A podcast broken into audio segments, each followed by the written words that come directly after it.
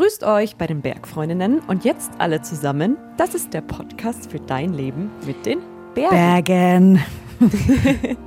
ich bin die Toni und mit dabei sind wie immer die Kadi. Hallo. Und auch die Anna.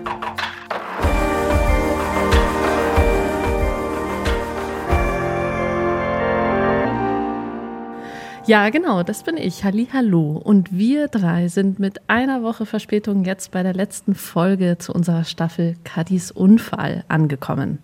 Bevor wir aber aufs Thema eingehen, kurz noch ein Dank vorab an euch, nämlich dafür, dass ihr unserer Bitte aus dieser letzten kleinen Zwischenfolge direkt so lieb nachgekommen seid und uns positive Bewertungen, zum Beispiel bei Spotify oder Apple Podcast geschenkt habt. Danke. Das bedeutet uns sehr viel. Absolut. Ja, genau. Gerne immer weiter. Immer mehr davon. Mehr ist mehr.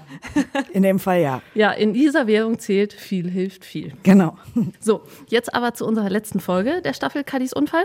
Kadi, du hast dafür die Bergläuferin und Skibergsteigerin Gela Allmann getroffen. Ihr beiden teilt das Schicksal eines schlimmen Unfalls.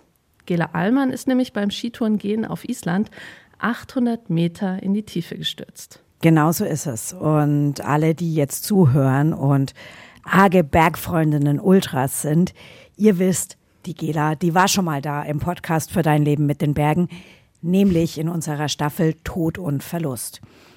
Aber wenn ihr dieses Interview von damals schon gehört habt, dann bleibt jetzt trotzdem dran. Diesmal wird's nämlich wirklich ganz anders. Das war ja auch so ein bisschen der Grund, warum wir gesagt haben, nochmal so ein Interview wäre vielleicht gar nicht so verkehrt, gell? Ja, genau, das war voll der Grund, nochmal ein Interview zu machen, weil ich habe mir das neulich nochmal angehört, also das erste Interview mit der Gela und habe mir dann gedacht, oder echt jetzt, also mit selbst so einer Erfahrung auf dem Buckel würde ich heute ganz, ganz andere Fragen stellen. Und ich glaube auch, dass ganz, ganz andere Antworten viel interessanter für HörerInnen wären. Und dann habe ich die Gela gefragt, hey Gela, darf ich nochmal vorbeikommen? Mhm. Und obwohl sie eigentlich nicht mehr so gerne über ihren Unfall und das alles redet, hat sie sich nochmal Zeit für mich genommen. Das hat mich sehr gefreut. Und dann bin ich einfach nochmal zu ihr gefahren, Richtung Fischbachau und habe mit ihr gesprochen. Ich weiß noch genau, wie ich letztes Mal zu euch gefahren bin. Das war im Winter und es hatte voll schön Schnee. Und ich habe noch auf der Fahrt relativ lang drüber nachgedacht und habe mir so überlegt, dass du ja schon voll viel Vorträge gehalten hast und Interviews gegeben. Und habe mir dann überlegt, ob mir irgendeine Frage einfällt, die dir noch nicht gestellt wurde, weil ich halt auch nicht mit diesen, ich nenne es jetzt mal klassischen Unfallfragen einsteigen wollte. Und dann habe ich dich gefragt. Wie ist das denn für dich? Weil zwei Frauen, Bergsport begeistert und trotzdem hast du ein Erlebnis, was ich nicht hatte. Hast du das Gefühl, dass dich dein Erlebnis manchmal auch so ein Stück weit trennt von deinen Mitmenschen? Weißt du, was ich meine? Mhm, mhm. Gute Frage. Hat mich noch keiner gefragt. Wow. Ich will da überhaupt nicht überheblich sein und sagen, ich habe jetzt das erlebt, das hast du nicht erlebt, weil ich glaube vielmehr, dass jeder Mensch halt so seine Erfahrungen macht und ich glaube, ich habe dafür in anderen Lebensbereichen vielleicht Defizite oder was noch nicht erlebt. Ich drehe die Frage jetzt mal um. Findest du, dass uns jetzt was verbindet? Ja, auf jeden Fall. Ich mag das immer nicht, wenn man das so auf den Podest stellt, boah, du hattest ja diesen Unfall und oh Gott, was du gemacht hast. Jeder hat seinen Weg zu gehen und seine Hürden zu gehen. Der eine hat einen Unfall, der andere hat eine Krankheit, der andere hat einen schlimmen Verlust, der nächste hat im Job und so weiter. Man kann ja nie einen Menschen vergleichen und trotzdem verbindet uns immer irgendwas. Aber jetzt in dem Zusammenhang, wo du auch wirklich einen schlimmen Unfall hattest und ich sag mal ganz unten warst und da ganz unten sieht man die Welt einfach mal anders. Und das weiß man auch nur, wenn man mal da war. Davon braucht man davor auch gar nicht anfangen zu reden dann weiß ich, dass uns was verbindet jetzt. Ja, ja, definitiv. Ich fand es total spannend, weil ich mir dann eben das Interview nochmal angehört habe. Das war für mich tatsächlich auch das erste Mal, wo ich was mit meiner alten Stimme nochmal angehört habe. Das war schon das eine. Und das andere war dann, dass ich mir dachte, ja krass. Ich würde jetzt einfach komplett andere Dinge fragen. Und habe mir dann auch so ein bisschen gedacht, ja, du hast halt so Fragen gestellt, wie jemand, der eigentlich keine Ahnung hat davon, wie, wie das ist. So, und deswegen freue ich mich jetzt voll, dass, dass das tatsächlich jetzt einfach nochmal klappt und dass wir nochmal sprechen können, was voll schön ist. Was ich so ein bisschen festgestellt habe, ist, dass man nach so einem Ereignis, nenne ich es jetzt mal, ich glaube, es muss gar kein Unfall sein, aber halt so einem einschneidenden Ereignis, also es sind total viele Leute da, die einem helfen auf der einen Seite und auf der anderen Seite, die haben dann aber auch jede Menge gute Tipps und Ratschläge. War das bei dir damals auch so? Ja, auf jeden Fall. Und ich muss auch sagen, da waren ganz, ganz viele tolle, für mich wahnsinnig wichtige Ratschläge dabei. Aber ich glaube, man weiß da ganz schnell, das selber auszusortieren. Also ich bin dann nicht jemand, der sagt, oh, jetzt, ich kann das nicht mehr hören oder so. Ich höre mir das alles an und filter mir das einfach für mich raus, wo ich mir denke, hey, ja, das hilft mir wirklich. Und tatsächlich muss ich sagen, dass ich mir eigentlich nur die wirklich angehört habe, die entweder was Ähnliches erlebt haben. Also mit denen habe ich mich wahnsinnig gerne ausgetauscht. Oder eben jetzt die Ärzte und Physios, die Bereiche abdenken, wo ich jetzt eben nicht Bescheid weiß und da schon ihre Erfahrungswerte und so weiter haben. Oder mein Papa, der damals auch einfach schon mal einen ganz schlimmen Motorradunfall hatte, wo er jünger war und damals zu mir gesagt hat, hey, das wird wieder. Ich weiß das, weil der hat dann mir seine schlimme Kniegeschichte auch erzählt, was er hatte. Und das waren so die Geschichten, die habe ich mir wirklich angehört. Und alle anderen, viele habe ich mir gedacht, ja, du, das kann sich ja eh nie einer in einen reinversetzen. Ist dir das leicht gefallen, weil man ist ja dann eh so beschäftigt eigentlich gerade mal mit sich selber, mit seinen körperlichen und, und, und mentalen Baustellen einfach. Mir ist es tatsächlich nicht so leicht gefallen, weil da kommen eben gerade so beim Thema Mountainbiken geht es dann natürlich viel um Risiko und um Lebensgeschwindigkeit im Allgemeinen, machst du zu viel, all das. Und ich fand es nicht so einfach, damit umzugehen. Jetzt weiß ich, was du meinst. Also ich hatte danach auch viel dieses, was, du willst wieder auf Ski, wie du machst es wieder. Mhm.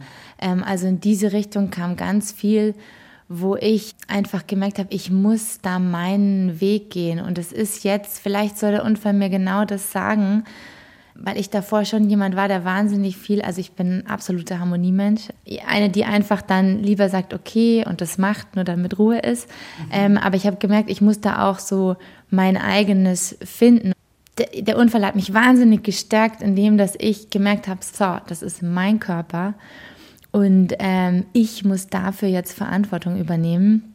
Da kommen jetzt auch nicht die Ärzte, die sagen, ja klar, Gela, fahr jetzt wieder Ski, super Idee. Und ganz sicher keine Mama und keine Freunde. Also es gab definitiv welche, die mich auch befürwortet haben, an die, mit denen habe ich mich dann auch mehr befasst, die einfach verstanden haben, das Brennen und die Leidenschaft und einfach den Menschen in mir zu sehen. Und ganz, ganz viele, die dann natürlich dann irgendwie, wie du sagst, so besserwisserisch irgendwie wissen, das jetzt nicht und wart doch noch und hier noch und das und da habe ich dann einfach für mich gemerkt, jetzt ist die Zeit, vielleicht sollte mir der Unfall genau das sagen, dass ich mehr mal hinter mich schaue, was genau ich will und wie ich mir das vorstelle und das so mache, wie ich will und dann danach auch für mich Verantwortung übernehmen. Ich konnte das gut annehmen, diese ganzen Sachen von außen, weil ich gemerkt habe, genau das ist jetzt das Learning, das mir gestellt wird, dass ich das aussortiere und zu mir komme. Wie hast du dann deinen Weg und deine Geschwindigkeit vielleicht auch gefunden, weil du jetzt ja auch schon gesagt hast, klar kommt da kein Arzt und sagt, so jetzt Gela, jetzt kannst du mal wieder einen Skischuh anziehen und könnte funktionieren. Hast du ein besseres Körpergefühl auch entwickelt oder was hat dir dabei geholfen? Also ich muss sagen, ganz viel geholfen haben mir echt meine engsten Freunde, die an mich geglaubt haben. Und mein Physiotherapeut, der Jan, muss immer wieder sagen, Jan, mein Bester, der hat einfach immer an mich geglaubt und immer gesagt, Gela, mach's, geh an deine Grenze, geh ein Ministück quasi drüber raus und wenn es am nächsten Tag wehtut, dann weißt du, du hast zu viel gemacht, aber wenn du nie an die Grenze rangehst, dann ähm, passiert auch nichts mehr. Und ich glaube, nach so einer Reha oder einem Unfall gehen ganz viele nie wieder an die Grenze ran, weil sich gar nicht mehr trauen, was ich auch total verstehen kann, weil der Kopf sagt nein, die Freunde und das Umfeld sagt, glaube ich, meist, oh, sei vorsichtig, nein. Ganz, ganz schwierig, da wieder sein Tempo zu finden und wichtig, Menschen zu haben, die dann noch an einen glauben und einen pushen und eben einen immer mehr daran erinnern, dass man das als Sportler vor allem schon selber kann. Und ich habe absolut ein besseres Körpergefühl bekommen. Voll, volles Rohr. Also wenn ich mir jetzt denke, durch die Reha, durch die Rückschläge auch immer wieder, genau durch dieses immer wieder an die Grenze gehen und zu merken, wie die sich verschiebt, wie sich hinter der Grenze anfühlt, wie sich unter der Grenze anfühlt, immer wieder an der Grenze zu arbeiten, was einen viel verzweifeln lässt und nicht. Aber ich habe gemerkt, dass ich muss jetzt zu mir kommen und dass kein Mensch ist eine Schablone eins über den anderen. Kein Arzt kann dir das eben sagen, kein Physio. Du musst das selber spüren und ich habe da meine ganze Energie und alles, was ich hatte, einfach wirklich drei, dreieinhalb volle Jahre nur, muss ich sagen, in diese Reha gesteckt. Für mich war das alles. Ich wollte da weiterkommen, das Maximale wieder aus meinem Körper rausholen, den nicht über, nicht unterfordern und habe dafür brutal viel gegeben, brutal viel hinten angestellt und ähm, war eine wahnsinnig coole Zeit, mich selber besser kennenzulernen und jedem, der irgendwie die Zeit, Möglichkeit dazu hat, würde ich das auch absolut empfehlen. Vielleicht noch mal ein bisschen zurück an den Anfang, an die Zeit direkt nach dem Unfall auch im Krankenhaus. Wie ich das Interview noch mal mit dir angehört habe, ist mir ein Wort aufgefallen, hast du gesagt, du warst voll im Überlebensmodus.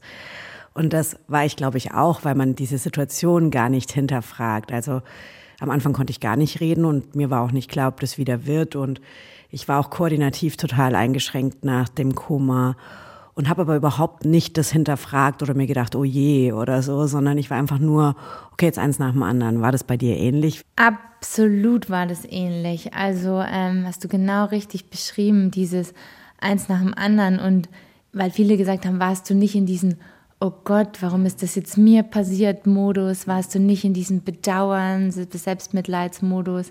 Da war ich eigentlich wirklich nie, weil ich glaube, weil ich von ganz unten gekommen bin, war jeder Step erstmal cool. Und ich glaube, Koma kann man definitiv auch mit ganz unten vergleichen. Wenn man dem Tod ins Auge geblickt hat und weiß, wie schnell es jetzt hätte mal vorbei sein können, dann ist erstmal alles cool. Und dann ist erstmal jeder Schritt nach vorne cool. Und da gibt es gar keine Zeit zu bedauern, sondern da macht man auch einfach. Und der, der Körper macht. Und ich habe irre lang einfach nur gemacht und immer nur nach vorn geschaut und gewusst, so, Ziel ist, das Maximale, was aus dieser Situation rauszuholen ist, rauszuholen. Weil ich nicht in ein, zwei, drei, vier, fünf, sechs, zehn Jahren dastehen will und sagen will, hättest du doch damals nicht alles gemacht. Und deswegen gab es für mich im Kopf nichts anderes als alles machen, was ich aus meiner Kraft tun kann, damit ich das, was ich nicht mehr tun kann, gab viele Bereiche, abgeben kann an Ärzte, an Pfleger, an Physio, mit gutem Gewissen das, was ein Sportler ja eh oft nicht kann, Dinge abgeben oder sich da helfen lassen und, und, und, annehmen. Das konnte ich dadurch gut, dass ich immer wusste, ich mache einfach zu 100 Prozent das, was ich mir selber möglich ist. Und da habe ich funktioniert wie ein Roboter. Jeden Tag aufstehen, alles machen, was geht, damit ich am Tagesende nicht sagen kann, irgendwas hast du jetzt nicht gemacht. Und das war mein Programm. Und das habe ich einfach mal irre lang, irre lang abgespult. Das ist krass, gell? Also ich habe mich gefragt, ist das grundsätzlich uns Menschen so mitgegeben oder ist es Typsache? Was glaubst du? Es ist Typsache. Mhm. Also mir haben viele gesagt, dass das nicht jedem so leicht fällt im Krankenhaus. Ich glaube, es ist vor allem auch eine Sportlerdenke. Der macht immer irgendwie alles und der ist gewohnt zu kämpfen. Viele haben auch gesagt, du, wenn sowas ist, dann macht man erstmal seine Routinen. Also da macht jeder Mensch das, was einem am leichtesten fällt, so wie man sich sonst zu Hause auch verhält. Und im Sport verhältst du dich ja einfach auch genauso. Wettkampf, hingefallen, Krone richten, aufstehen, weiter geht's. Und das war mein Programm, dass ich konnte, dieses wieder nach vorne schauen, aufstehen und wie du es gerade gesagt hast, Step by Step by Step by Step, gar nicht nachdenken, oh Gott, werde ich das jemals schaffen oder nicht, ist ja wurscht, einfach lang hangeln und schauen, wie weit man kommt. Ja, es ist Typsache, aber ich habe mich auch damit beschäftigt und ich glaube definitiv auch, dass man das sich schon auch erlernen kann. Also vielleicht nicht im tiefsten Tiefpunkt seines Lebens, wo es einem eh schlecht geht, aber da, wo es einem ein bisschen besser geht, dass man dieses sich nach vorne hangeln, Ziele setzen, Fokus setzen, wieder machen, das ist ja durchaus was, womit man sich im Kopf viel selber beschäftigen kann und sich, sich darauf trimmen kann. Dafür gibt es ja das Stichwort Resilienz. Das ist ja auch so ein bisschen modern geworden in den letzten Jahren, glaube ich. Was bedeutet dieses Buzzword denn für dich selber? Also damit habe ich mich dann auch tatsächlich später erst beschäftigt, als dann so Resilienzmagazin und alle mhm. möglichen bei mir angerufen haben und gesagt, ach Frau Allmann, Sie mit Ihrer Geschichte, Sie sind ja wahnsinnig stark, was Resilienz betrifft. Da habe ich mich danach eigentlich dann erst damit beschäftigt, was das eigentlich ist ich habe anscheinend in diesem Lebensbereich, sage ich gleich dazu, einen hohen Resilienzwert, aber definitiv habe ich auch gemerkt, für mich in anderen Lebensbereichen bin ich vielleicht nicht so fit aufgestellt und bin ich überhaupt nicht so ein resilienter Mensch. Da ist es für mich dann wieder schwieriger, aber eben gesundheitlich, körperlich bin ich einfach wahnsinnig stark und ich weiß, dass ich von Grund auf sehr positiv bin und einfach schnell wieder nach vorn schauen kann, Situationen annehmen kann. Was wie gesagt nicht heißt, dass mich andere Dinge nicht aus der Ruhe bringen. Wenn zum Beispiel meinem Sohn was passiert, da drehe ich fast durch.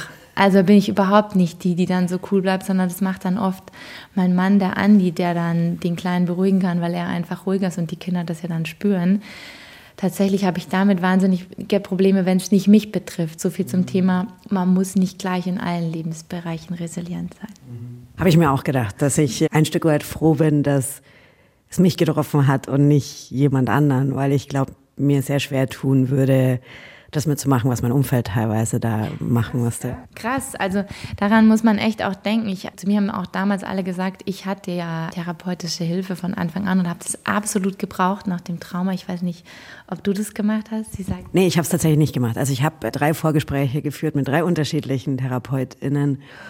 Ich glaube, es ist ein bisschen Unterschied. Ich glaube, dass bei dir, also bei mir war es einfach ein Sturz, den ich mitbekommen habe und wo ich auch hinterher nicht gedacht hätte, dass es so schlimm endet.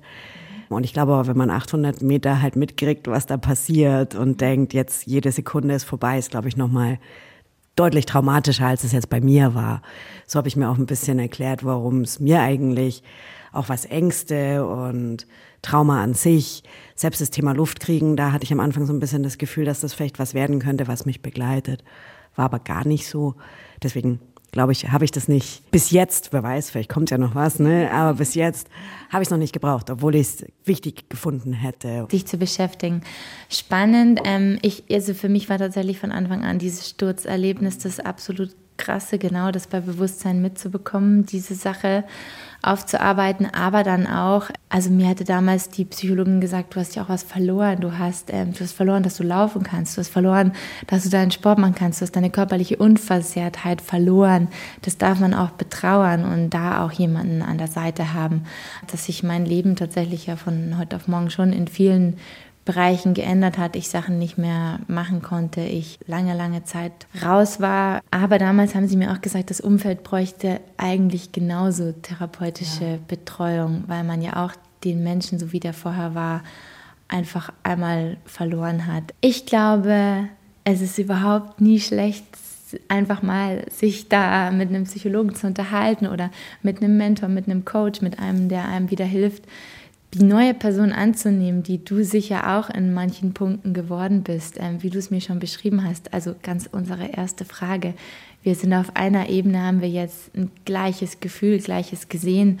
Und ich glaube, das macht ja immer wieder was mit einem und sich dann wieder anzuschauen, was war die alte, was, was ist die neue, was hat sich verändert. Ich glaube, sowas sich immer mal wieder mit jemandem zusammen anzuschauen, ist auch immer gut. Aber ich glaube auch, dass sowas vielleicht auch erst ein Jahr oder zwei Jahre später kommt und das merkt man dann schon. Bleiben wir gleich dabei. Wie, wie war das bei dir? Wie lang glaubst du, war dein Prozess von der alten Gela zur neuen Gela? Und vielleicht besteht der ja auch noch, vielleicht ist der ja auch noch nicht abgeschlossen. Du sagst es, ich glaube, der ist immer noch nicht 100% abgeschlossen.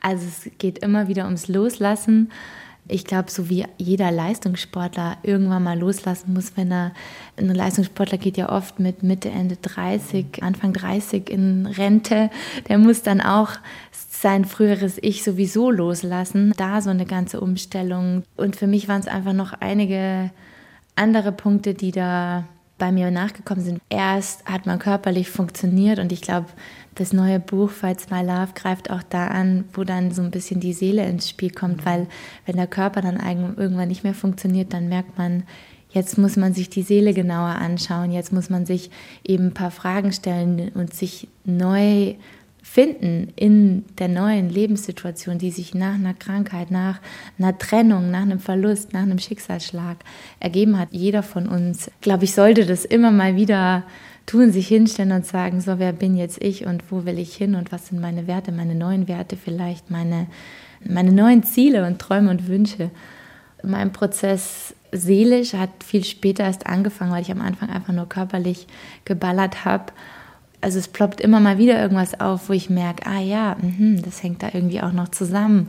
Also es ist immer wahnsinnig spannend, oft wenn man sich mal wieder die Ruhe gönnt und eben nicht nur wie ein Fischchen im Wasser im Sog des Lebens dahin schwimmt, was wir alle natürlich immer tun, weil es halt das Leben ist. Jetzt habe ich heuer mein allererstes Skitourenrennen gegangen. Seit dem Unfall es hat mit mir auch noch mal was gemacht. Also es ist immer wieder was. Es ist nicht so abgehakt und weiter. Jetzt sind ja so, so Unfallszenarien schon was, womit man sich geistig zumindest auseinandersetzt, wenn man viel Sport macht, glaube ich. Hättest du im Vorfeld gedacht, dass du sowas so, ich nenne es mal managen, im ersten Schritt warst es ja so ein bisschen so dieser ein Schritt nach dem anderen und körperlich wieder auf Vordermann kommen dass du das so kannst? Nein, definitiv nicht. Und vielleicht ist das eins meiner allergrößten Learnings ähm, aus dieser ganzen Geschichte, dass ich ein brutales Vertrauen in mich und meinen Körper bekommen habe, dass ich krass stolz, baff, fasziniert bin, was dieser Körper kann von dem man vorher, bevor man sowas hat, glaube ich, keine Ahnung hat, was man da leisten kann, was der Körper leisten kann, wie man dann doch funktioniert und das schaffen kann, Situationen, die man sich vorher gar nicht vorstellen konnte. Also das ist ein tolles Gefühl, das entstanden ist, dass ich mir denke, der Körper, der Geist, die können so viel mehr als man ihnen zutraut, als ich mir zugetraut hätte, was mir ein ganz, ganz tolles Selbstbewusstsein auch ähm, gegeben hat oder immer noch gibt. Es ging mir ganz genauso. Ich finde es total beruhigend auf eine Art, auch weil man weiß ja, es werden noch Dinge passieren im Leben, ne, mit denen man irgendwie klarkommen muss, die, die nicht so schön sind vielleicht. Und zu wissen, wie gut man selber damit umgehen kann, das fand ich schon sehr cool. Das fand ich mega cool und ich würde sogar noch weiter gehen in dem Zuge, dass ich ja da wirklich dachte, ich muss da sterben und dann da auch so mal abgedriftet bin während dem Fall und mir auch dachte, dass das nicht schlimm ist. Also ich kann ja. es nicht beschreiben. Ich habe danach mir nur gedacht, ich habe jetzt keine Angst mehr vom Tod, weil das alles ganz ruhig wurde um mich und ich mir einfach insgesamt mich mehr mit dem Thema Tod und eben Krankheit, Kranksein auseinandergesetzt habe und mir gedacht habe, es ist ja alles gar nicht so schlimm. Also es war auf der einen Seite ja wahnsinnig brutal und schlimm und mir gedacht, das wünsche ich wirklich niemanden, aber trotzdem, keine Ahnung, wir Menschen haben oft so Riesenangst vor dem Tod oder oh Gott, und wenn das und das passiert, wie du auch sagst, aber irgendwie ist es beruhigend zu wissen, man schafft das schon alles und es ist alles gar nicht so schlimm. Ich glaube, es ist oft vielleicht tatsächlich fürs Umfeld noch viel schlimmer. Ja, das habe ich mir auch gedacht. Also ich habe mir auch gedacht, also ich hatte tatsächlich diesen Moment, in dem ich jetzt gedacht hätte, ich muss jetzt sterben, weil ich war dann halt irgendwann auch einfach ohnmächtig und nicht mehr da. Aber so im Nachhinein habe ich mir gedacht, gut, aber wenn es so gewesen wäre, hätte auch blöder sein können, so nah am Tod zu sein. Ne? Ähm, du hast ja jetzt schon erzählt vorhin, ähm, dass du dir ja psychologische Hilfe geholt hast oder dich hast coachen lassen und so weiter. Wann bist du das denn angegangen? Hast du das von Anfang an gemacht? Gab es irgendwann so den Punkt, wo du gemerkt hast, gut, mit dem Körperlichen komme ich jetzt gut zurecht, jetzt bräuchte ich das aber? Also tatsächlich habe ich von deinem ersten Tag an in Island ähm, Psychologen zur Seite gestellt bekommen, weil ich eben mit dem Trauma nicht klargekommen bin und nur geschrien habe, wenn ich die Augen geschlossen hatte und habe da einfach schon den Berührungskontakt gehabt und gemerkt, dass mir das gut tut und habe mit dem da schon gearbeitet und habe dann einfach direkt, als ich zwei Wochen später nach München gekommen bin ins Krankenhaus, weiter mit dem Klinikpsychologen gearbeitet, ähm, Psychologin und das über jede Klinik, wo ich weitergegangen bin, habe habe ich das immer wieder in Anspruch genommen, weil ich gemerkt habe, das tut mir gut. Und habe dann, als ich raus war aus der Klinik, mich halt einfach viel mit dem Thema beschäftigt. Plötzlich ging alles um das Thema sich annehmen, Neues, Veränderung, Mindset und so weiter. Und habe dann einfach mir gedacht, ich brauche eher so eine Art Coach oder Mentor und komme jetzt auf die Art und Weise weiter. Ich habe dann auch viel mit eher so Kinesiologie, eigener Körper, eigene Körperwahrnehmung, ähm, Zellen, Zellgedächtnis, auf die verschiedensten Ebenen habe ich einfach alles ausprobiert, war neugierig, was gibt es da alles für Möglichkeiten, wie kann man da an sich arbeiten, ähm, selber was dazu beitragen, selber spüren, dass nicht nur von außen mir einer was sagt, sondern ich bin ja ein körperlicher Mensch, ich will das dann auch spüren und fand das wahnsinnig spannend und interessant und habe da immer wieder einfach Neues ausprobiert. So ging das immer irgendwie weiter. Du hast mir letztes Mal auch erzählt, dass so Kontrollverlustsituationen für dich schwierig waren. Also Autofahren als Beifahrerin, Gondelfahren, solche Dinge. Ich glaube, es geht vielen Leuten so, die auch so Sturzerlebnisse hatten. Wie geht's dir heute damit und wie bist du das angegangen? Das geht schon viel, viel besser, aber es gibt immer noch Situationen, die mich da total triggern können. Also meistens eigentlich tatsächlich Situationen auf Schnee wieder, wenn der Schnee wieder eisig und steil ist und mir das manchmal so in den Kopf reinschießt. Ich habe das immer so beschrieben, so eine gruselige Türe in mir drin, die ich nicht aufmachen will, weil ich so viel Angst davor eigentlich habe und ich so froh bin, dass die zu ist. Aber ich konfrontiere mich immer wieder dosiert, so habe ich es auch von Anfang an gemacht. Immer wieder versuche ich, dass ich dann da nicht alleine bin, wenn irgendeine Situation ist, sondern dass ich da jemanden dabei habe, dass ich mich sicher fühle. Und ich glaube, wenn da einer wahnsinnige Ängste und Probleme hat, also sich da 100 Prozent immer nur aussetzen und stellen, das ist nichts, totaler Rückzug ist auch nichts.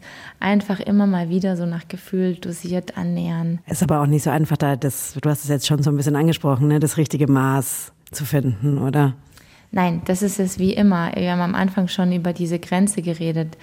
Dies gilt immer wieder so ein Minimü zu übersteigen, aber eben nicht zu krass zu übersteigen, weil dann geht alles nur rückwärts. Dann, wenn man körperlich was hat und zu viel macht, dann ist es schädlich oder negativ. Es ist seelisch negativ, wenn du dich zu viel übersteigst und überfordert einen. Es geht immer wieder über dieses ganz langsame rantasten und nur ein Mini-Ticken an der Grenze, über die Grenze lurgen, die man gerade selber hat und dann sich so ganz, ganz langsam vorwärts zu tasten. Du hast auch erzählt im letzten Interview schon, dass du jetzt ein Mensch bist, der viel mehr weinen kann als vorher. War das von Anfang an so? Also hast du tatsächlich direkt nach dem Unfall, hat es gleich eingesetzt, mir ist es total schwer gefallen zu weinen am Anfang, weil ich eben auch gar nicht so traurig war, sondern eben in diesem, okay, ein Schritt nach dem anderen und jetzt geht's voran volle Fahrt voraus so ein bisschen. Und bei mir setzt es jetzt langsam so ein bisschen ein, dass ich auch traurig sein kann darüber, dass es passiert ist. Wie war das bei dir? Ich konnte von Anfang an wirklich traurig sein. Also es war irgendwie alles so schlimm und die Bilder so schlimm. Und am Anfang war es gar keine Trauer, glaube ich, sondern eine Freude, das überlebt zu haben, über die ich so geweint habe. Und dieses Ganze hat mich so emotional gemacht.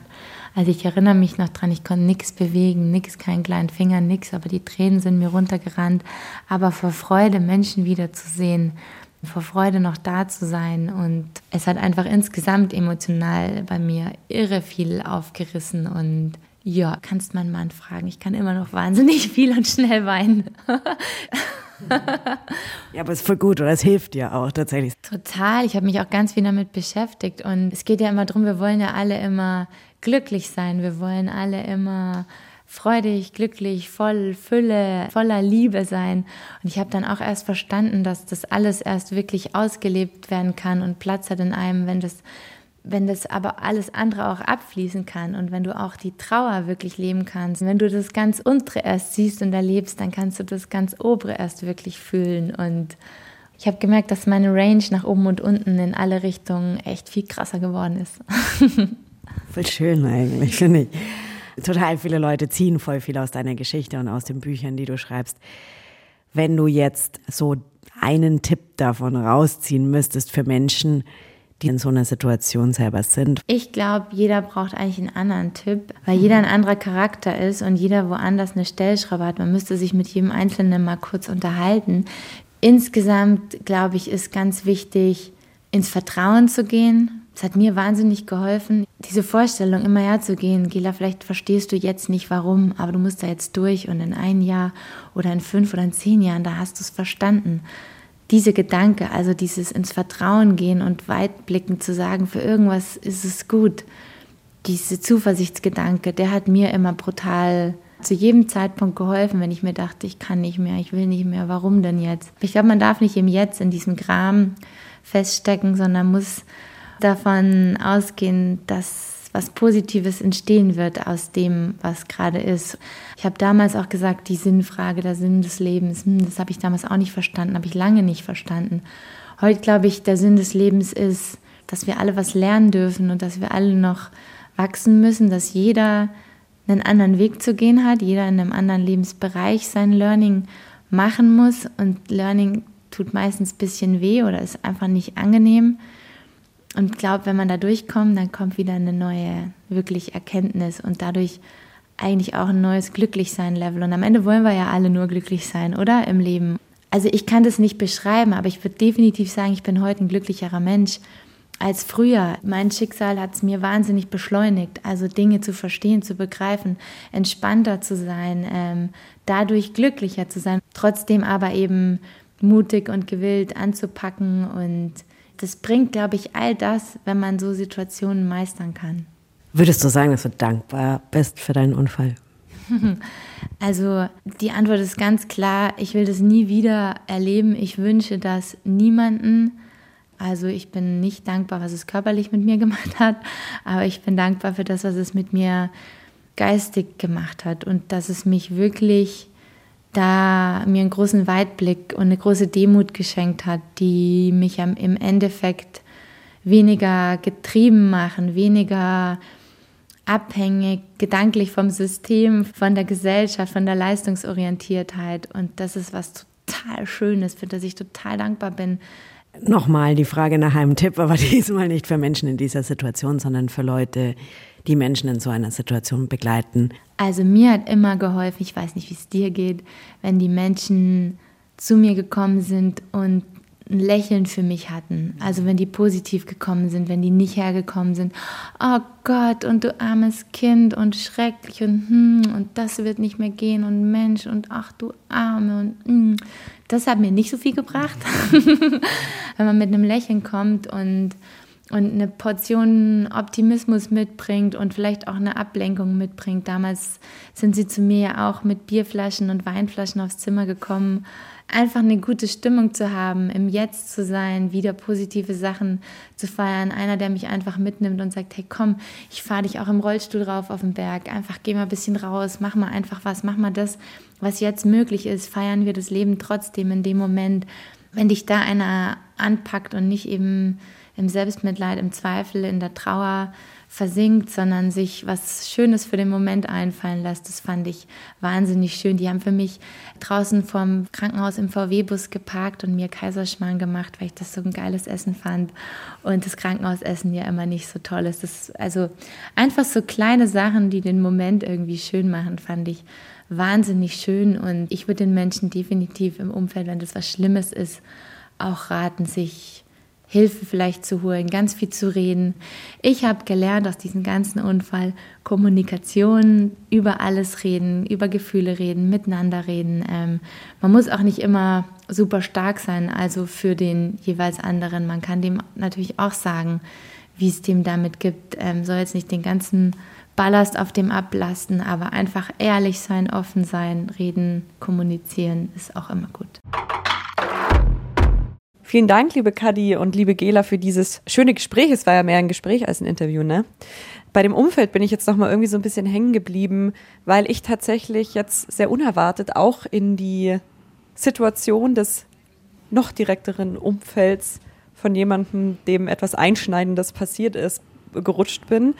Und da ist mir auch nochmal so ein bisschen das Thema Resilienz voll bewusst geworden, was die Gela da auch anspricht im Hinblick auf Resilienz in unterschiedlichen Lebensbereichen. Also, dass wir auch unterschiedlich resilient sein können, weil mhm. ich dachte eigentlich de facto immer, dass ich super gut eigentlich mit Rückschlägen des Lebens zurechtkomme und war auch nie eine Person, die lange den Kopf ins Sand gesteckt hat, sondern tendenziell dann eher nach vorne geschaut hat. Und diese Situation jetzt eben bei mir in meinem Umfeld, die hat bei mir schon nochmal eine ganz, ganz neue Seite an mir gezeigt, nämlich eine sehr ängstliche, eine sehr verzweifelte auch an einem gewissen Punkt und auch eine, die einfach erstmal nicht weiß, wie sie mit der Situation umgehen kann und muss. Und das war für mich eine total wertvolle Erfahrung. Also wenn man jetzt gerade mhm. noch mal so ein bisschen auf das Umfeld blickt, dachte ich mir so, boah, das ist eigentlich auch mal spannend, selber zu sehen, dass man eigentlich auch nicht immer so genau wissen kann, wie es für einen selber läuft, wenn man dann doch in so eine Situation kommt, wo man auf irgendeine Art und Weise, sei es als der eigene Betroffene oder als derjenige, der dem Betroffenen nahesteht, auf einmal nochmal so auf die Probe gestellt wird vom Leben.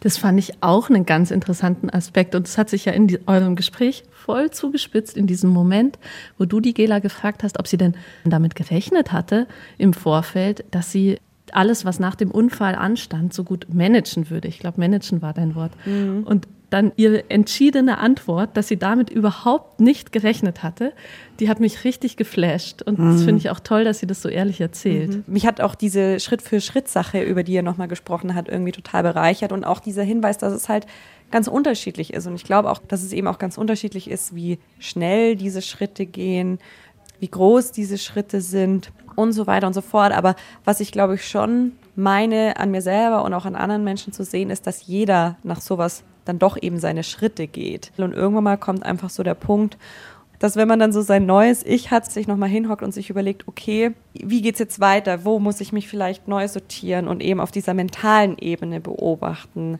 Und dass da halt auch nochmal das Umfeld irgendwie eine gute Unterstützung sein kann und vielleicht auch sagen kann, hey, finde ich cool, so wie du bist jetzt, auch in deiner, in Anführungszeichen, neuen Fassung. Voll. Und was ich auch nochmal mitgenommen habe, ist, dass diese neue Fassung diesen Prozess, und bei mir ist es jetzt mhm. noch nicht mal, also es ist im Mai passiert, der Unfall. Und mhm. es wird noch eine ganze, ganze Weile dauern und vielleicht mein ganzes, ganzes Leben, bis ich ja. die neue Fassung von mir bin. Und es kommt immer wieder was ums Eck, was irgendwie mit diesem Unfall zusammenhängt und was einen irgendwie beeinflusst.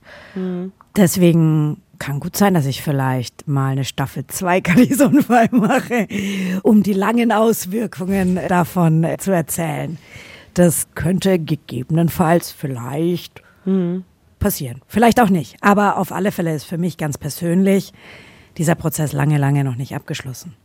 Ist auch die Frage, ob man ihn eigentlich je abschließen kann, ne? oder ob das nicht was ist. Genau, was lebenslanges eben ist. Ja, genau. Ja, wenn euch jetzt Gelas Tipps und ihr Umgang mit ihrem Unfall gefallen haben, dann kann ich euch noch ihr aktuelles Buch ans Herz legen. Das heißt Fights My Love. Mhm. Und da stellt Gela einen 13-Punkte-Plan vor, wie man mit Herausforderungen im Leben umgehen kann. Und das muss bei Gott nicht immer ein schlimmer Unfall sein, sondern eben andere Dinge, die einem im Leben so über den Weg hüpfen. Trennungen, schwierige Situationen im Job. Steuererklärung. ja, wenn du dich der mit dem 13-Punkte-Plan annimmst, dann dauert es, glaube ich, noch länger als sonst. Aber sonst für alles. Wir packen es euch auch nochmal in die Show Notes. Wir haben es jetzt quasi abgeschlossen, unser Monatsthema. Und wir wissen ja auch, so ganz einfach war es für dich nicht, Kadi, ne? dein Unfall und alles drumherum so persönlich zu teilen. Magst du uns noch erzählen, wie es dir denn jetzt damit geht. Mir hat tatsächlich nochmal geholfen, auch da mit Gela zu reden, weil Gela das ja auch gemacht hat. Die hat ja auch persönlich ihre Geschichte geteilt. Und sie hat mir auch nochmal gesagt, hey, für mich jetzt einfach gar keine andere Option gegeben. Es war total natürlich, das zu tun. Ich war ein Mensch, der ein Stück weit in der Öffentlichkeit stand und ich wollte auch einfach andere Menschen informieren und habe dann halt auch total schnell gemerkt, wie viel positive Resonanz man auf sowas bekommt, wie viel positive Resonanz mhm.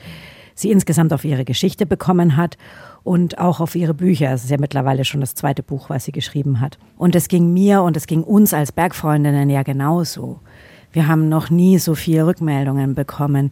Wir haben noch nie so viel persönliche Nachrichten und wir bekommen immer sehr viele Nachrichten von euch, was uns, wie wir schon oft gesagt haben, sehr, sehr freut. Aber alleine von der Anzahl, von der Tiefe, von den Geschichten, die ihr mit uns geteilt habt, mit mhm. mir geteilt habt. Mhm. So viel war es noch nie und es freut mich natürlich, wenn mir was Schlimmes passiert ist und ich euch davon aber was mitgeben kann oder euer Leben zumindest ein kleines bisschen bereichern kann und euch, mhm. ja, vielleicht auch so ein bisschen die Angst nehmen kann, weil ich finde, das ist jetzt auch wieder ganz gut in dem Gespräch mit Gela rausgekommen. Es ist beruhigend, wie man mit so einem Unfall umgeht, wie ich mit dem Unfall umgegangen bin, wie Gela damit umgegangen ist. Es nimmt einem schon so ein bisschen die Angst vor, vor schlimmen mhm. Dingen und vom Tod am Ende des Tages. Und deswegen geht es mir eigentlich ganz gut damit, dass ich das alles geteilt habe. Wie gesagt, Staffel 2 vielleicht irgendwann eines Tages. Aber erstmal machen wir ein anderes Thema gell? Toni? Ja, ich will jetzt aber noch ganz kurz was sagen. ich will nämlich Danke sagen an dich, Kadi. Ich glaube, das kann ich im Namen von Anna und mir und dem ganzen Bergfreundinnen-Team und ich glaube auch der ganzen Community mhm. sagen. Vielen Dank für deine Offenheit und deine Ehrlichkeit und für diese Einblicke, die ich davor noch nie hatte und ich habe so, so viel aus dieser Staffel gezogen und gelernt und ich nehme so, so, so viel mit und ich glaube, wir nehmen auch alle aus dieser Zeit die jetzt ab dem Unfall bis jetzt vergangen ist, so viel mit. Und dafür nochmal ein herzliches Dankeschön an dich und auch natürlich an deine nahenstehenden Menschen, die ja auch hier ihre Gedanken mit Wenn uns Wenn du es nicht gemacht hättest, Toni, hätte ich das an der Stelle getan. Ich teile das zu 100 Prozent. Wirklich schön. Danke. Das war es dann auch mit der Staffel Kadis Unfall. Aber die Kadi hat es ja gerade schon angeteased. Nächste Woche geht es bei uns wieder mit einem neuen Thema los. Und das wird nicht weniger dramatisch, denn im November geht es bei uns um den Klimawandel. Anna bringt uns die Story mit und wie immer wollen wir natürlich auch eure Gedanken und Geschichten dazu wissen. Also merkt ihr denn den Klimawandel schon in eurem Bergleben oder was könnt ihr denn beobachten, wo ihr sagt, okay, da wird er mir wirklich total bewusst und, und, und klar. Habt ihr denn vielleicht auch schon was geändert an eurem Bergleben oder an eurem sonstigen Leben wegen des Klimawandels oder spielt ihr mit dem Gedanken, was hält euch vielleicht ab? Wir wollen mal wieder alles wissen, alle Geschichten, alle Fragen, alle Gedanken, die ihr zum Thema Klimawandel habt. Schickt sie uns gerne als Sprachnachricht an die 0151 1219 und viermal die 5. Autorin dieser Folge war Kadi Kestler. Redaktion hat Toni Schlosser gemacht und ich bin Anna Hatzeleck, die dritte im Bunde der Bergfreundinnen. Ein Podcast von Bayern 2 in Kooperation mit den Munich Mountain Girls. Und wir, wir freuen uns schon sackisch auf nächste Woche und sackisch euch wieder zu hören. Bis dann. Tschüss. Tschüss. Tschüss.